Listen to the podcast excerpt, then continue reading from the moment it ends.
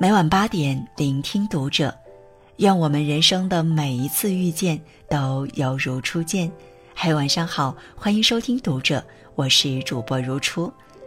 那今晚如初要和你分享到的是来自玉静的文章：三十八岁主持人华少血管破裂，三十五岁高以翔凌晨作死，没有任何工作值得拿命去换。还记得那个用四十七秒念完三百五十字广告词的主持人华少吗？当年风度翩翩、清瘦精神的中国好舌头，似乎一夜之间成了网友口中的胖大叔。除了惊讶，网友心中更是好奇：为什么华少一下子这么胖了？在一次节目中，华少自曝长胖原因，大家才知道令人心酸的真相。原来华少头部曾受过伤，不能多运动，又由于担任主持人的工作，长期作息不规律，导致健康出了问题。他甚至还吐过血，肺里有两根血管爆掉，然后喷血，一次吐了五百 cc。从小到大，我们总是在拼，可是凡事要有度，以透支健康换得的成就，是否真的可取？无数的事例不止一次的告诉我们。拼命奋斗，真的可能把命给拼没了。十一月二十七日凌晨，艺人高以翔在录制节目时突然晕倒，最终经抢救无效去世，年仅三十五岁。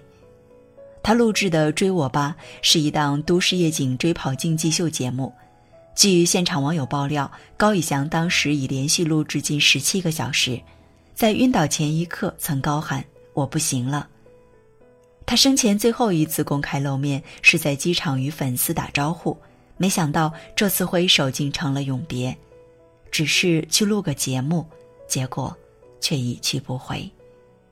正如这句话说的：“你永远不知道明天和意外哪个会先来。”曾看过一部电影叫做《滚蛋吧，肿瘤君》，里面的剧情给我留下了十分深刻的印象。电影主人公的原型是插画师熊顿，他在自己二十九岁的生日聚会上突然晕倒，随之被确诊为癌症。熊顿乐观向上，积极抗癌，可惜还是在三十岁那一年离世。生前，他把自己真实的抗癌经历画成漫画，也就是他最后一部作品《滚蛋吧，肿瘤君》。熊顿的悲剧就是因为他一直过着极不规律的生活。作为一名绘本师，熬夜加班到通宵达旦是日常，这为他的健康埋下了深深的隐患。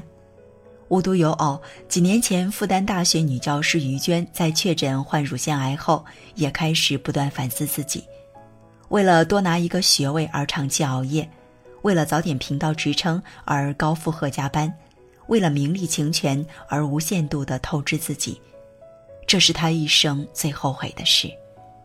在生死临界点，他忍不住发自内心给所有人劝告：任何的加班，给自己太多的压力，买房买车的需求，这些都是浮云。如果有时间，好好陪陪你的孩子，把买车的钱给父母亲买双鞋子，不要拼命去换什么大房子，和相爱的人在一起，蜗居也温暖。有句话说：没有时间休息的人，早晚会有时间生病。超限度努力对身体的伤害，我也深有感触。几个月前，我同时报了三个付费学习班，并开始运营自媒体，每天的任务都能写满整整一页纸。超负荷的工作让我就像一个快速旋转的陀螺，不得不早起熬夜，平均每天只睡四五个小时。最迟的一天是凌晨两点睡觉，五点起床。这样过了一个多月后，我发现自己的身体开始发出预警。脸上长了几颗小痘。